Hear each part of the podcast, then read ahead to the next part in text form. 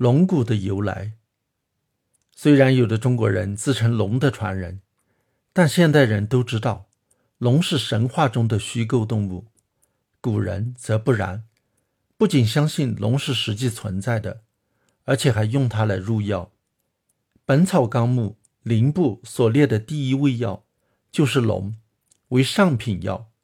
李时珍引经据典，对龙的形态、习性、好物做了介绍。因为这关系到如何正确的用药。医家用龙骨者，亦当知其性之爱物如此。龙入药的部分包括龙骨、龙齿、龙角、龙脑、龙胎、龙涎。其中龙胎号称产自巴蜀，不知是什么东西。今天中药用到的龙脑，又名冰片，是用龙脑树的树干蒸馏制成的产品，来源明确，似乎不该被误会为龙的脑。龙涎现在知道其实是抹香鲸肠胃的分泌物，被误传成了群龙所吐涎沫。至于龙骨、龙齿、龙角，都是同一种东西，现在也还是中药的一种。其实是古代哺乳动物的化石。李时珍记载了古人对龙骨由来的争论，以及他自己的看法。争论的内容是：龙骨究竟是死龙的尸骨，还是活龙的退骨？这又涉及到另一个问题：龙究竟会不会自然死亡？李时珍认为，龙是神物，似乎不会自然死亡。但是根据《左传》《述异记》。《博物志》等古籍的记载，又可以知道，的确有自然死亡的龙，所以龙骨应该是死龙之骨。虽然有争论，也只是细节问题。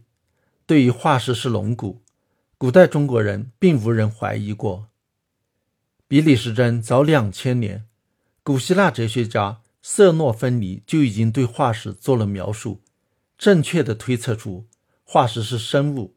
而不是神物的遗迹。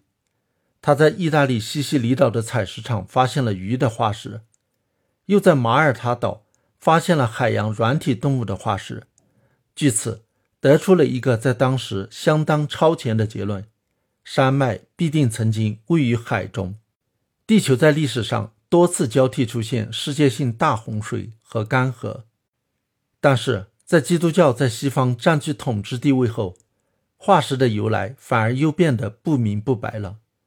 既然圣经记载了世界只有短短几千年的历史，那么显然不能认为化石是生物体经历了长期的历史过程而遗留下来的遗迹。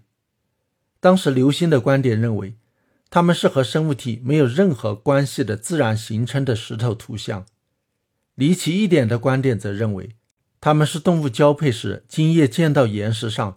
长出来的类似生命的东西，与这些观点相比，中国古人说化石是龙骨，反而显得更先进了。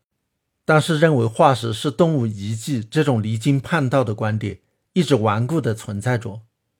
到十七世纪下半叶，终于有几名著名博物学家通过仔细比较化石和生物体的构造，令人信服地证明了化石必定来源于生物体。一旦化石的生物起源被确认，那么如何解释遗留在山上的海洋生物化石，变成了难题。与圣经记载调和的唯一希望，是认为化石是在诺亚大洪水中灭绝的动物的遗迹。但是这个希望，在发现化石是分层分布的之后，就被彻底的粉碎了。仅仅一次的大灾难，如何能使化石形成分层分布？而且每一层都有独特的动物和植物的化石，世界肯定要比圣经所说的古老的多。另一个问题是，化石所代表的生物有许多在现在似乎不存在了。例如，人们很早以前就在马耳他岛发现有奇怪的类似舌头的石头。古罗马博物学家老普利尼认为，他们是在月亏的时候从天上掉下来的。一六六六年，意大利托斯卡纳的渔民抓到了一条大鲨鱼。托斯卡纳大公命令将之送给正在当地行医的丹麦博物学家尼古拉斯·斯蒂诺解剖研究。斯蒂诺发现，这种鲨鱼的牙齿与蛇石的石头非常类似，只是蛇石要大得多。他因此推断，蛇石是某种巨鲨的牙齿化石。但是，这些巨鲨都已经灭绝了。然而，一个万能而且仁慈的上帝怎么会允许他的创造物灭绝呢？一些虔诚的博物学家认为，这些物种并非真正灭绝，而是还躲在某个偏僻的地方，有待发现。例如，可能在某处的海洋里，就生活着被认为已经灭绝的巨鲨。不过，法国古生物学家居维叶还是能够令人信服的举例说明，至少。有某些物种已经灭绝了。他不以容易引起争议的海洋生物为例，而是选择了陆地生物，而且是最能引起人们注意的大型哺乳动物。他指出，有许多种大型哺乳动物。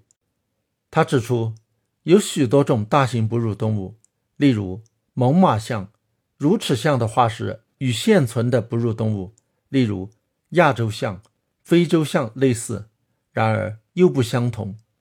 如果这些化石所代表着的大型哺乳动物还生存着，那么是很容易发现的。既然它们在世界各地都未发现，那么可以认定它们已经灭绝了。一旦知道地球的历史极为古老，而且物种会灭绝，进化论也就呼之欲出了。而这一切都是由于认定了化石的生物起源。正当欧洲发生这场思想革命的时候，中国学者还丝毫也不怀疑化石是龙骨，而且是上品神药。